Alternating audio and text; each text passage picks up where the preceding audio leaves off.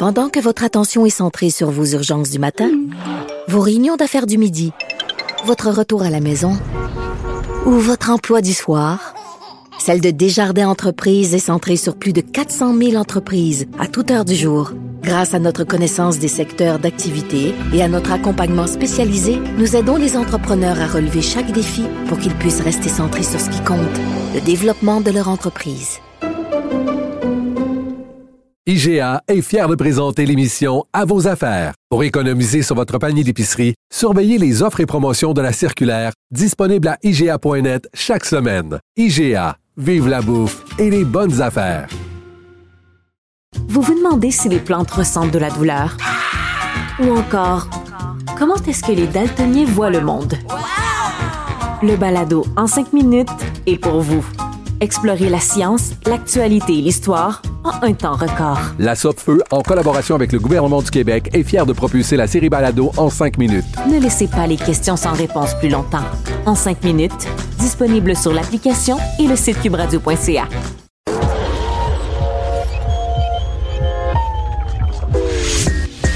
Savoir et comprendre les plus récentes nouvelles qui nous touchent. Tout savoir en 24 minutes. Bienvenue à Tout savoir en 24 minutes. Bonjour Mario. Bonjour. Deux gros procès, premièrement des affaires judiciaires qui retenaient beaucoup d'attention aujourd'hui, des procès d'envergure. Le premier qui date euh, évidemment d'un événement plus récent, on parle de mars dernier, le fameux attentat à la camionnette qui s'est déroulé à Amkoui, on s'en souviendra, 13 mars dernier, sur le trottoir de la route 132 qui passe dans le centre-ville de la petite municipalité de 6200 habitants dans le Bas-Saint-Laurent. Un homme de 39 ans qui s'est mis à prendre le volant de sa camionnette et à écraser ni plus ni moins les gens sur le trottoir. Steve Gagnon qui est maintenant accusé, le 14 chefs d'accusation, trois meurtres prémédités, neuf de tentatives de meurtre, deux de conduite dangereuse ayant causé la mort parce que oui, il y a trois personnes qui sont malheureusement décédées de cette attaque au camion qui pour l'instant Mario, il y a aucune, aucune réponse qui a été brutée dans les médias du pourquoi Steve Gagnon aurait commis un tel acte. Mais il faut se replonger, ça a été un moment, dans l'espace de quelques semaines, il y a lui à Amkoui qui s'est mis à frapper le monde de son village, de sa ville, ses trottoirs. Il y en a un autre qui est rentré dans une garderie, puis à chaque fois, c'était avec... C'était pas des affaires terroristes revendiquées au nom d'une cause. Ce qui aurait été aussi fou, mais Disons, ça fournit, c'est niaiseux, mais ça fournit une explication, alors que là, c'est complètement dans le vide. Mais qu'est-ce qui arrive là? Dans les deux cas, il y a eu des morts. Après ça, il y a eu ce jeune homme qui a tué là, sa grand-mère, sa mère, et son père euh, dans un appartement. Puis lui aussi, là, ils l'ont en face de, en face de l'Institut de cardiologie. Ça s'est passé en quelques semaines. Et tu sais, on parlait dans nos émissions, on parlait toujours de santé mentale, on mélangeait avec les problèmes de drogue. Mais il me semble que ça a été une période vraiment sombre. C'était dur sur le moral parce que tu disais, ben que c'est, c'est le monde est bien fou. Qu'est-ce qui se passe, tu sais? Ouais, puis on avait déjà inventé le lendemain du drame. Le premier ministre François Legault avait laissé entendre que c'était peut-être quelqu'un de déjà identifié, Steve Gagnon, comme étant un risque là, au niveau de la santé mentale. Mais tu as bien raison de le signifier, Mario. Février, juste avant donc mars, ce drame-là, euh, c'était Pierre Nice Saint-Amand qui est entré là de plein fouet avec son véhicule de la Société de transport de Laval, exactement, dans une garderie de Sainte-Rose à Laval deux enfants qui en étaient décédés à ce moment-là. Puis pour ce procès-là, Mario, on se rappellera, là, pour celui de M. Nice Saint-Amand, ça n'a pas commencé aujourd'hui, puis c'est constamment repoussé. On parle d'évaluation en santé mentale. psychiatrique a pu finir de pas finir. C'est vraiment complexe. Mais dans le cas d'Amkoui, donc ça s'est amorcé aujourd'hui. Ça s'est amorcé aujourd'hui. Le Steve Gagnon, là, qui est demeuré discipliné pendant toute l'audience, alors qu'on a fait défiler devant lui des témoins là, qui venaient raconter les événements de la journée en question.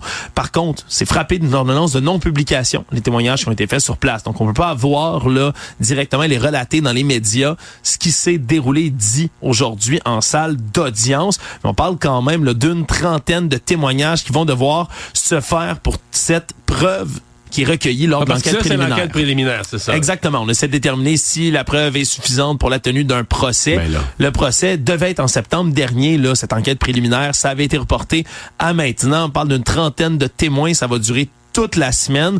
Et on dit déjà du côté des avocats là, de monsieur Gagnon qu'on va procéder par procès devant juge et jury pour la suite. Et là ça va être la réponse qu'on va vouloir avoir Mario parce que c'est vraiment ça. Comme dans le cas de la garderie à Sainte-Rose qu'est-ce qui a poussé Steve Gagnon à faire ça? Lui qui, dans les heures qui ont précédé le drame, il avait tenu des propos là, complètement décousus sur les réseaux sociaux. Est-ce qu'on parle d'un épisode de psychose, un épisode de consommation de stupéfiants? Bref, va falloir voir au, travers du procès des réponses qui certainement sont très attendues, oui, par les gens à Amqui, mais un peu partout au Québec aussi. Tout savoir en 24 minutes l'autre procès qui s'ouvrait, mais ça remonte à beaucoup plus tôt. Parce ouais, c'est ça. C'est 25 ans, quelque chose du genre? 24 ans après les faits, le procès s'est ouvert aujourd'hui de Marc-André Grenon, 49 ans. Lui qui est arrêté là, en octobre 2022 à Granby après une très longue enquête, puis on dit le 24 ans plus tard. Tout ça pour le meurtre de Guylaine Potvin à Jonquière en avril 2000 et qui euh, l'a agressé sexuellement, ou plutôt l'aurait agressé sexuellement, puis assassiné. Donc on parle d'accusation d'agression sexuelle, mais de meurtre au premier degré, auquel Marc-André Grenon a plaidé non coupable aujourd'hui. Mais c'est surtout les détails dans ce que c'est de l'enquête qui vont être intéressants à entendre. Parce que on parle de techniques inédites, parce que pendant des années, L'ADN avait été prélevé sur la scène de crime, mais on était incapable de l'identifier. Et c'est en 2002, 2022 plutôt que le laboratoire des sciences judiciaires et de médecine légale du Québec a été capable d'intervenir là-dedans, puis avec des nouvelles méthodes qui sont pour l'instant gardées secrètes, on aurait réussi à trouver cet ADN-là. Puis avec une opération policière, on l'imagine vraiment complexe, Mario, on a réussi à aller chercher une paille sur laquelle ben Monsieur Grenon aurait bu pour prendre son ADN, le comparer avec l'ADN de la scène de crime et à ce moment-là, 22 ans plus tard, on a été capable d'établir une corrélation puis de procéder à l'arrestation de M. Grenon, qui était rendu, lui, le plus du tout dans le coin du Saguenay, à Granby, et là, qui est ramené jusqu'au palais de justice de Chicoutimi maintenant pour être jugé. Donc, ça s'est ouvert aujourd'hui. Ça pourrait être un long procès, puis on va attendre de voir la suite. Mais quand même, toujours intéressant de voir comment des années plus tard, la science forensique est capable mm. d'aller chercher des preuves comme ça. Là. Ouais. Et là, on choisit les euh, choisit le jury, donc ça va être euh, non, ça va être ce procès qui va être, je pense, quand même euh, très, très, très suivi. La cause euh, a frappé. Puis, quand on se rapporte, la cause à l'époque, ça avait été un crime particulièrement dégueulasse, là, un crime particulièrement sale. Ça avait vraiment frappé la communauté. Donc, euh, je pense que on va voir ce que la ce qu'on va avoir comme preuve, est-ce qu'on va être capable de, de faire condamner euh, cet homme-là, mais ça va être euh, toute une cause. Ouais, puis là, tu fais bien de mentionner la section du jury, Mario, parce que c'est ce qu'on va commencer, ce qui a déjà débuté. On parle de quelques 300 candidats qui sont convoqués pour sélectionner le jury. C'est beaucoup plus qu'à l'habitude. Vraiment, c'est exceptionnel parce qu'on veut en sélectionner suffisamment pour commencer rapidement, OK, mais surtout, on veut trouver des jurys qui sont pas au courant des détails de cette affaire-là. Donc, en 2000, qui n'ont pas été mis au courant par tout le tonnerre médiatique qui s'est fait à cette époque-là. Donc, peut-être des gens un peu plus jeunes ou des gens qui n'étaient pas dans la région nécessairement du Saguenay. Bref, on va amener toutes sortes de mhm. personnes pour s'assurer d'avoir un procès juste et équitable. Actualité. Notre dossier Cube du jour euh, nous vient de la plume de notre collègue Florence Lamoureux ici à Cube Radio, qui est intervenue un peu plus tôt là, dans l'émission de Yasmine Abdel Fadel avec notre collègue maître Valérie Assouline également là euh, avocate en affaires familiales qui était présente aussi en studio, toute pour dénoncer un espèce de nouveau euh, pas système, mais disons courant qui se passe dans les dossiers de la DPJ. Il y a des mères qui sont victimes de violences conjugales, qui sont en divorce et qui se font accoler l'étiquette d'aliénante par les intervenants de la DPJ. Là. Parce que quand on parle de parentalité aliénante, c'est un peu le, concept de parents qui vont dire... Parler contre l'autre parent. Voilà, qui vont parler contre l'autre parent, vont dire des médisances, vont tenter de, de tourner les enfants contre l'autre parent. Voilà. Et là, ben, on met des étiquettes comme ça sur des femmes qui sont aux prises avec la violence conjugale et qui, après ça, se font carrément retirer la garde de leurs enfants. Et on se rend compte, selon plusieurs avocates en spécialisés en droit de la famille, en droit de la jeunesse, que c'est un phénomène qui se multiplie. Là. Et on va retirer, ni plus ni moins, là, les enfants d'un jour à l'autre de femmes qui, on se comprend, là, des fois la, la médisance puis l'alignation, quand tu sais que l'homme en question t'as battu, a battu tes enfants, a des comportements violents, voire criminels, on peut peut-être comprendre un peu que ce soit des cas qui puissent arriver. C'est qu'entre autres, par exemple, l'intervenant de la DPJ là, qui s'est mêlé d'un cas dans lequel ben, les enfants ont finalement été confiés au père du jour au lendemain parce que la mère avait l'air aliénante. Puis on parle d'un père... Euh, c'est difficile à comprendre qu'on encourage ou qu'on demande à la mère ou même qu'on sévisse une aliénation parentale continue, je, je pense qu'on veut, je comprends qu'on veuille éviter ça de parler contre l'autre parent, mais là, si c'est un père violent qui a été coupable de, de, violence conjugale et ou de violence sur ses enfants, de dire on envoie, on enlève les enfants à la mère pour des paroles, puis on les redonne au père qui lui a posé des gestes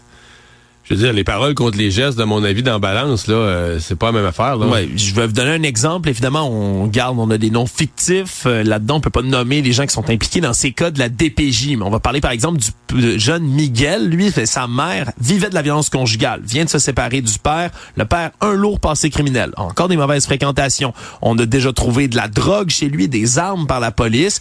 Et là, l'enfant va voir même un pédiatre, affirme avoir été frappé par son père. Le médecin lui-même fait deux signalements à la DPJ. Mais finalement, on dit, ah, ben, alignation parentale de la part de la mère et on confie l'enfant au père. On lui enlève complètement. La femme se retrouve avec une visite d'une heure trente par semaine avec son enfant, un appel de 15 minutes par semaine au téléphone. Puis il vit avec le père en permanence. Il vit avec le père en permanence. Il y a même un cas. c'est bizarre. Euh. Ouais, c'est assez troublant. Merci cette histoire-là. Puis il y a même un, cas là, dans lequel la jeune Léa, ben, elle et sa sœur Rosalie se font confier au père, qui est lui-même en attente d'un procès pour violence conjugale. Et là, on dit que devant la, quand il y a eu la comparution de la mère au tribunal pour se faire retirer la garde de ses enfants, ben, la jeune Léa s'effondre en larmes quand elle comprend qu'elle doit aller résider maintenant chez son père au lieu de chez sa mère. On dit qu'elle a hurlé devant le juge à plein poumon, là, une crise de nerfs complète pendant près d'une heure de temps en salle de cours. Pourtant, mais ça n'a pas fait broncher le juge, ça n'a pas fait broncher les intervenants de la DPJ. Au contraire, la mère s'est faite reprocher de ne pas en avoir fait assez pour calmer la détresse de son enfant. Et la jeune Léa, la jeune Rosalie, sont en ce moment sous la garde de leur père violent. C'est des cas là, comme ça qui ben ont été racontés par Maître Valérie Assouline aujourd'hui, entre autres. Une autre avocate, Maître Andrea Popescu aussi, qui dénonce une situation qui, semble-t-il, ben, se retrouve beaucoup plus souvent qu'autrement dans les dossiers qui sont gérés par la DPJ. Donc, ce sera assurément une histoire à suivre. J'en profite pour dire que si vous avez des témoignages similaires, si vous avez 20 d'histoires comme celle-là, n'hésitez pas à nous contacter ici à Cube. On fera assurément un suivi de dossiers troublants comme ceux-là. Tout savoir en 24 minutes dossier du bureau d'enquête qui est paru aujourd'hui, qui viendra pas embellir vraiment la réputation des CHSLD au Québec, n'est-ce pas, Mario? Ouais, c'est dégueulasse. On va dire la vérité, là, c'est dégueulasse. Même je parlais, on, parce qu'on parle de vermine dans un CHSLD, je parlais à un exterminateur ce matin qui me disait, tu sais, d'ici c'est quand même propagé. Enlevons là, tout ce qui est perceptuel. On trouve ça dégueulasse quand on dit c'est dans la cuisine. Mais c'est vraiment des propagateurs de maladies. Là sais, les rats, tout ça, ça se prend. Les, les coquerelles, euh, ça, ça va jouer d'un vidange, ça ramène des bactéries, ça se déplace, ça passe les pattes d'une place à l'autre. Je veux pas en rajouter si vous êtes à table, mais je veux dire, c'est, c'est, pas vrai sur le plan de la salubrité, mais au sens sanitaire, au terme, au sens santé du terme. Ce sont des propagateurs de maladies en plus. Ouais, et là, ces propagateurs-là, selon là, quelques 100 rapports d'intervention réalisés dans deux CHSLD particulièrement depuis trois ans, dans Mercier, Maison Maisonneuve, Pierre-Joseph Trieste et Jean-Hubert Biermans, qui sont les deux aux prises avec justement de la vermine, des gros problèmes. Puis donc, collègues du bureau d'enquête, mais on se sont rendu compte que depuis trois ans, mais c'est des interventions à répétition qui sont faites par les exterminateurs Au dans total, ces une centaine de rapports d'inspection qui constatent de la vermine. Voilà. Par exemple, on a dans un, le CHSLD, le Pierre-Joseph Trieste, on a eu une inspectrice qui a observé de la présence d'excréments de rats, des petites mouches, des coquerelles sur place. Les, les exterminateurs ont dû y aller 53 fois depuis qu'il y a eu ce raptor-là en septembre 2022. Depuis septembre 2022, 53 interventions. Et les exterminateurs, eux-mêmes, dans leur rapport, font constat surtout d'une chose d'un côté, oui, OK, un bâtiment vétus, des trous dans les murs, des problèmes. Ça peut arriver qu'un vieux bâtiment ait certains problèmes de vermine. Mais quand les exterminateurs viennent et disent, par exemple, ben, faudrait boucher ce trou-là pour éviter que les rats, les souris passent par le trou, et que c'est pas fait, des mois plus tard, mais c'est ça, on se rend compte qu'il y a vraiment du traînage de pieds qui se fait auprès des employés ou des gens qui sont censés s'en occuper dans les gestionnaires de ces CHSLD-là. Le CIUS, lui, se défend, dit avoir été intervenu à chaque fois qu'il y a eu un rapport. On s'entend que quand tu dois revenir et revenir et revenir comme exterminateur, c'est peut-être qu'il y a un problème, qu'il n'y a rien qui change. M. Brunel, le président du Conseil pour la protection des malades, soulevait une observation judicieuse. Les gestionnaires de cet établissement-là, est-ce qu'ils toléreraient ça chez eux?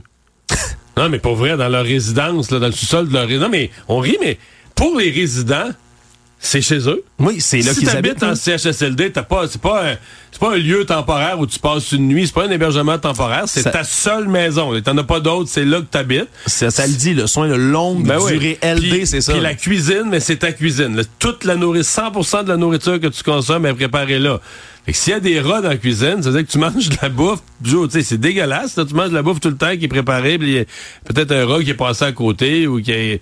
Fait que tu sais, c'est, euh, est-ce que les dirigeants, est-ce que les cadres ou les, les boss dans cette euh, dans cet établissement-là toléraient que pendant, mettons, une période de deux ans et demi, trois ans, euh, il y a de la vermine à répétition puis des coquerelles dans leur maison, puis dans leur cuisine? Surtout que les exterminateurs, lorsqu'ils viennent, donnent des solutions concrètes. Là. Par exemple, pour ce qui est des cuisines, on le dit, là, c'est la malpropreté des cuisines qui est un des vecteurs principaux de la propagation de la vermine. Il y a des photos associées au rapport, au cas où on croirait pas les exterminateurs, qui disent il y a des amas de poussière, de la nourriture sur le sol, des drains de plancher dans la cuisine qui sont couverts de crasse. On dit nettoyez ça, il va Ça y en va avoir aider, moins de la vermine. Qu'est-ce qui se passe? Les exterminateurs reviennent, les trous des murs sont pas bouchés, le ménage est pas fait dans, les cuisines. Puis après ça, comme tu le dis, il y a des gens qui vivent là dans les CHSLD, qui ont peut-être pas non plus les moyens de se faire entendre très fort. Donc vraiment, là, tout un travail de nos collègues du bureau d'enquête pour dénoncer cette situation-là. Reste à voir là, si c'est quelque chose qui risque de changer ou encore si on risque d'avoir des nouvelles d'ailleurs. Parce que là, c'est deux CHSLD précis qui sont ciblés. Est-ce que ça arrive dans d'autres établissements? On peut quand même se poser la question. Puisqu'il faut néanmoins en rire, notre collègue Y, le caricaturiste du journal, c'est quand même payé, euh, payer une traite avec ça un matin. Si vous allez voir la caricature, c'est une personne, un vieux monsieur dans son fauteuil roulant, là, tu sais, c'est plein a plein de, de Ah ouais, sur ouais, lui C'est plein de souris sous ses épaules puis de rats. Mais c'est surtout que les souris, en plus, la nourriture est bonne ici. c'est un peu. Fait ouais, c'est tellement triste, vaut mieux, vaut mieux sourire.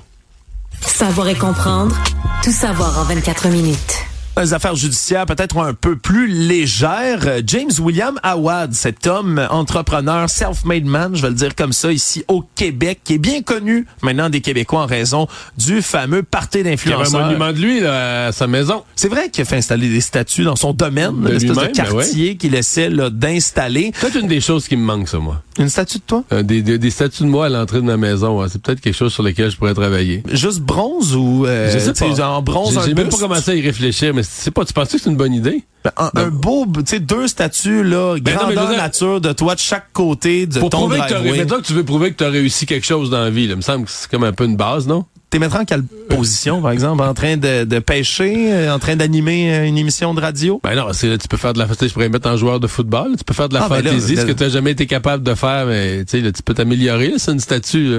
Bon, S'il y a des gens qui réalisent des statues des designs, euh, veuillez nous écrire ici à Cube. On va réaliser une belle sta- les prototypes Alors de que c'est le cas de James William Awad, lui, c'est déjà fait.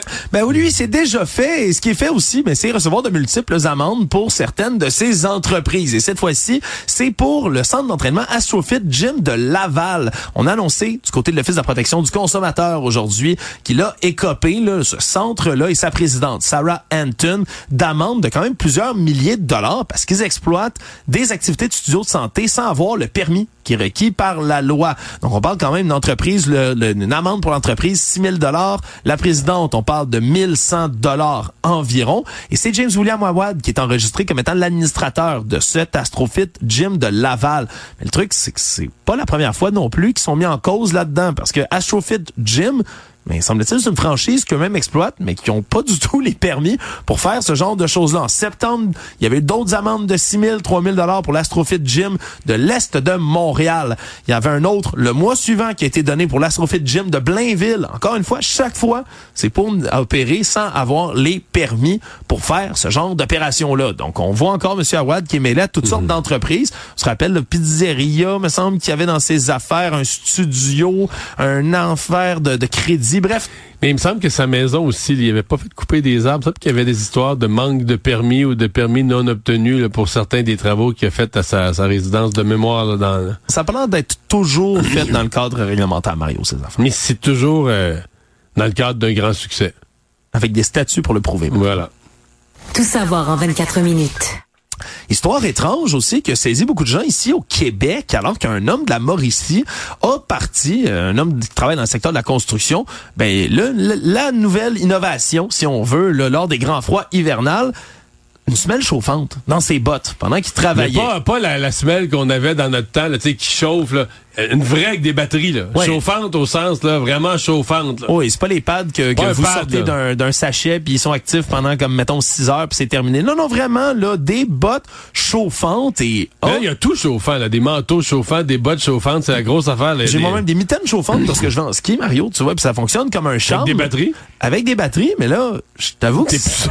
Ben, je t'avoue que ça fait peur un peu cette histoire-là, parce que ce qui est arrivé à Jean-Philippe Blanchette Perron le 13 décembre dernier, ben, c'est qu'après avoir activé sa semelle chauffante, ben, celle sur son pied droit, la batterie a littéralement pris en feu la pile qui est logée dans la semelle des bottes, ce qui fait en sorte que là, il a dû enlever sa botte à toute vitesse alors que les Mais flammes gâchaient son le pied. feu, c'est ça, la, les flammes là, dans son dans sa botte? Ouais, c'est pas juste que ça s'est déréglé puis le barbecue était plus fort qu'il pensait. Là. Non, non, des vrais, de vraies flammes sur son pied. Un collègue qui a dû arriver. Tu sais, une botte, là, t'enlèves pas ça comme un soulier, de le Non, je délasser pense en que tu travailles, tu travailles sur la construction, toi, c'est ça, ta botte est bien lacée, bien serrée, bien attachée pour, par sécurité. Exactement, ce qui fait que ben vers la fin, son talon, vers le temps qu'il retire la botte, ben a subi des brûlures au deuxième et troisième degré là quand même. Le deuxième sur le talon, troisième degré sur la cheville. Il va même avoir besoin d'une greffe de peau sur son pied tellement la brûlure est intense. Heureusement, on dit qu'on a bien procédé dans les soins, que la guérison est optimale, qu'il va pouvoir revenir au travail assez rapidement. Mais quand même, le monsieur Blanchette Perron a tenu à sensibiliser les gens à ces innovations-là qui peuvent quand même avoir certains défauts de fabrication. On n'est pas en train de faire peur en disant que tous vos objets, vos appareils chauffants vont prendre en feu demain matin. Sachez que c'est quand même Ben le royaume ben, du pour possible. vrai, là, moi, j'écoutais ça ce matin, je dis, ouais, ça, ça fait réfléchir. J'en ai pas de ça, là, mais quand même, ça fait réfléchir. euh, c'est-. Mais je sais pas, je suppose qu'il va y avoir enquête quand même, là, tu sais, les, les, les, Ouais, les- bon. les- les normes de sécurité au Canada sur les, objets. là. Il me semble qu'il va y avoir certaines vérifications inévitables pour voir. Est-ce que- est-ce que c'est lui qui, par exemple, qui a, qui a pas fermé un compartiment? Est-ce qu'il aura fait une erreur de manipulation? Dans lequel cas, il faudra avoir des avertissements, mais... Moi, ça m'a pas laissé indifférent. Je dis, ouais, c'est pas... euh, Moi, je t'avoue, je considère quel, quel vêtement s'enlève vite. là. Tu sais, C'est peut-être là-dedans que Bon, je un peux gars, ça va bien quand même. Un gars mitaine, ça, ça va bien. vole, mais- euh, ça vole vite. là. Tu vois, là, je parlais de ski tout à l'heure. Ça existe des bottes de ski chauffantes? Une botte de ski en plein milieu d'une descente qui pogne en feu, là. Avant que tu puisses t'arrêter, l'enlever. Ouais, puis enlever une botte de ski, là, clip, clip, clip, clip, oh, force, enlève. Je sais pas. Moi, ça me fait peur d'ici. Économie. Une enquête de la Banque du Canada a été publiée aujourd'hui dans laquelle ben, des entreprises canadiennes et des dirigeants d'entreprises en 700, 800 quand même ont été sondés à savoir ben, quand les prix vont revenir dans l'inflation, donc dans la cible de 2% Et semble-t-il, selon eux, que ça sera pas avant au moins 4 ans qu'on va voir des prix revenir dans ce qui était la norme avant cette grande poussée inflationniste. On dit que c'est entre autres ben, les prix élevés des trois suspects habituels l'énergie, les aliments et le logement qui vont continuer à amener là cette inflation là toujours plus haute. Et donc ben c'est quand même là les, les facteurs qui vont finir par se réduire, mais on parle par contre d'une bonne nouvelle. La plupart des répondants qui ont dit sentir moins l'état de la pénurie de main-d'œuvre qu'il y a 12 mois. Donc ça ça semble s'être résorbé un tout petit peu. Mais j'ai vu ça et ça vaut ce que ça vaut parce que la, Banque du Canada, l'exercice est intéressant. La Banque du Canada fait un sondage pour sonder l'état d'esprit des entreprises par rapport à cette question là, des prix et de l'inflation. Mais fond, les entreprises ne savent pas vraiment. Tu sais, mettons que tu avais questionné les mêmes entreprises au début 2021, tu leur avais demandé, avez-vous peur de l'inflation? Tu sais, mettons, d'ici à 2024, dans les trois prochaines années, avez-vous peur de l'inflation comme phénomène? Ils auraient tous répondu, ah ben non, l'inflation, on n'a pas eu ça depuis 20 ans, c'est pas quelque chose qui nous énerve pantoute. Pourtant, on l'avait au- en milieu d'année, elle nous arrivait d'en face, elle nous arrivait au bout du nez. Fait que, tu sais, euh, ça vaut ce que ça vaut. là. Tu questionnes des entreprises. Par contre, sur le logement, les gens ont pas tort. Si tu regardes les chiffres de la SCHL, on dit ça prendrait juste au Québec, que ça prendrait un million de logements d'ici 2030. puis On n'a jamais construit aussi peu que 2023. Puis 2024, ça va peut-être être un peu moins pire, mais ça va pas être extraordinaire non plus. La pénurie de logements, ça, c'est pas fini, c'est certain. Le monde.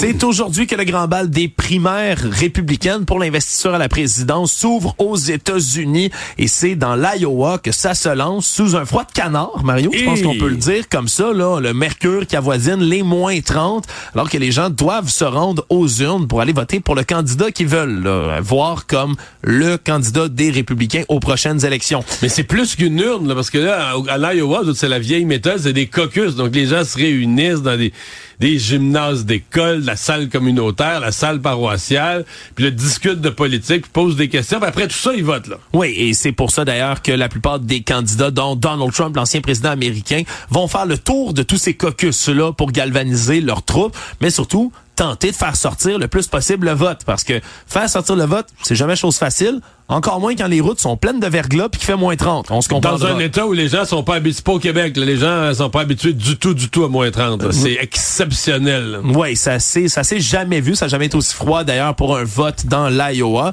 Et là, ben, dans cet état-là, on devrait voir, à moins d'une anomalie, M. Trump l'emporter, lui qui, selon les derniers sondages, avait une avance là, gargantuesque sur ses poursuivants, dont il y en a deux, là, vraiment, sur les cinq autres candidats qui semblent avoir une réelle chance de venir peut-être jouer les troubles fêtes pour M. Trump. On parle entre autres de Nikki Haley, ancienne ambassadrice à l'ONU, qui avait été nommée sous M. Trump, justement, nouvelle coqueluche de la droite, particulièrement du milieu des affaires. Le gouverneur de la Floride, Ron DeSantis, également, qui est toujours dans la course et qui a sillonné l'Iowa en fou dans les dernières semaines pour essayer d'aller chercher Mais un tout ça, petit peu du si. DeSantis, compte tenu des efforts qu'il a mis, a des résultats très décevants, à mon avis, lui, c'est au point où, tu sais, on sait ce que c'est aux États-Unis, juste rester dans la course, ça coûte cher, faut que le financement rentre. Ça pourrait, je pense qu'on peut pas exclure, là, ça pourrait être son dernier tour de piste si les résultats sont pas du tout, du tout à la hauteur. Ça risque d'être intéressant de voir sa réaction par la suite parce qu'il a dit la phrase suivante un peu plus tôt là dans la dernière semaine en disant vous pourriez être le pire républicain au monde si vous embrassez la bague de Trump comme un leader mafieux ben vous allez euh, être de son côté ce qui risque de prêter allégeance à Trump après? Ça c'est à voir. Résumer l'actualité en 24 minutes, c'est mission accomplie.